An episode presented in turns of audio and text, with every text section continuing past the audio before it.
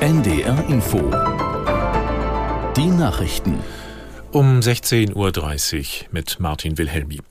Israel hat seine Angriffe im Gazastreifen intensiviert.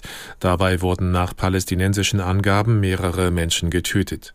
Die Lage für Zivilisten in dem Küstengebiet verschlechtert sich mit jedem Tag. Sophie von der Tann in Tel Aviv berichtet über die medizinische Versorgung der Menschen.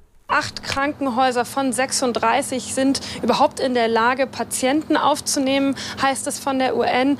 Auch diese können sie nur zum Teil behandeln. Es fehlt da an allem. Es fehlt an medizinischer Versorgung, an Personal, an Blutkonserven.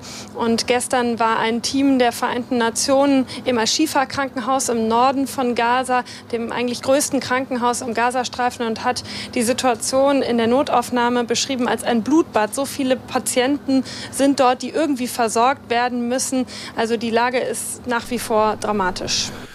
Der russische Präsident Putin will vermehrt Militäreinheiten an die Grenze zu Finnland schicken.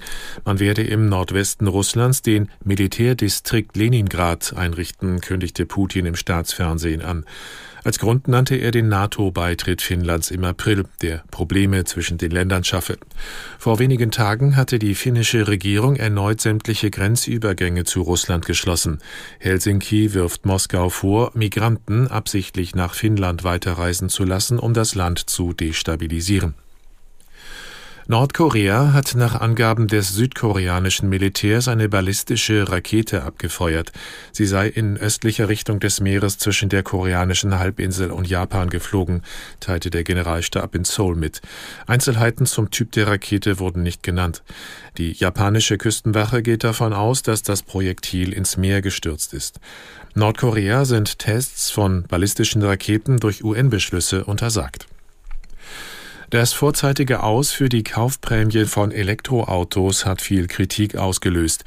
Die SPD-Bundestagsfraktion bezeichnete die Entscheidung des Bundeswirtschaftsministeriums als überstürzt. Auch Verbände kritisieren die Entscheidung. Aus Kiel Mats Kluge. Der Kfz-Verband Schleswig-Holstein hat das Ende der staatlichen Kaufprämie für Elektroautos scharf kritisiert. Die Entscheidung sei ein herber Rückschlag für die Elektromobilität in ganz Deutschland, so der Geschäftsführer des Verbands Jan Nikolaus Sontag. Das Ende des Umweltbonus gefährdet zudem das Ziel der Bundesregierung, 15 Millionen Elektroautos bis 2030 auf die Straßen zu bringen. Auch vom ADAC kam Kritik zum plötzlichen Aus der Förderung. Denn auf dem deutschen Markt seien nur drei Elektroautomodelle unter 30.000 Euro verfügbar. Erst gestern war bekannt geworden, dass das Förderprogramm für E-Autos bereits heute Abend vor vorzeitig ausläuft. Der frühere Hildesheimer Weihbischof Schwertfeger ist in seinem Haus in der Nähe von Hannover angegriffen und schwer verletzt worden. Ein Sprecher des Bistums sagte, Schwertfeger werde auf der Intensivstation eines Krankenhauses behandelt, sei aber ansprechbar. Es gehe ihm den Umständen entsprechend gut. Laut der Hannoverschen Allgemeinen Zeitung hat ein Mann gestern Abend zunächst als Bittsteller an der Tür des Geistlichen geklingelt, ihn dann beschimpft und ins Gesicht geschlagen. Dabei sei der 75-Jährige gestürzt und habe sich zwei Rippen gebrochen.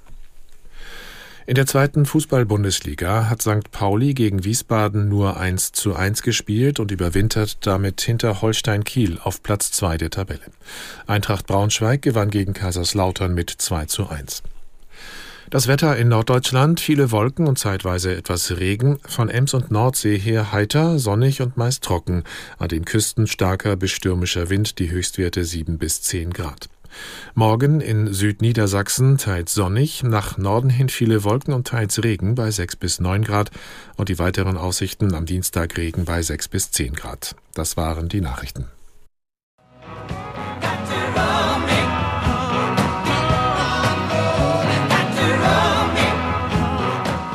Die Rolling Stones und ihre wilden 70er Jahre, das ist das Thema heute mit Peter Orban hier bei Urban Pop Musik Talk mit Peter Orban.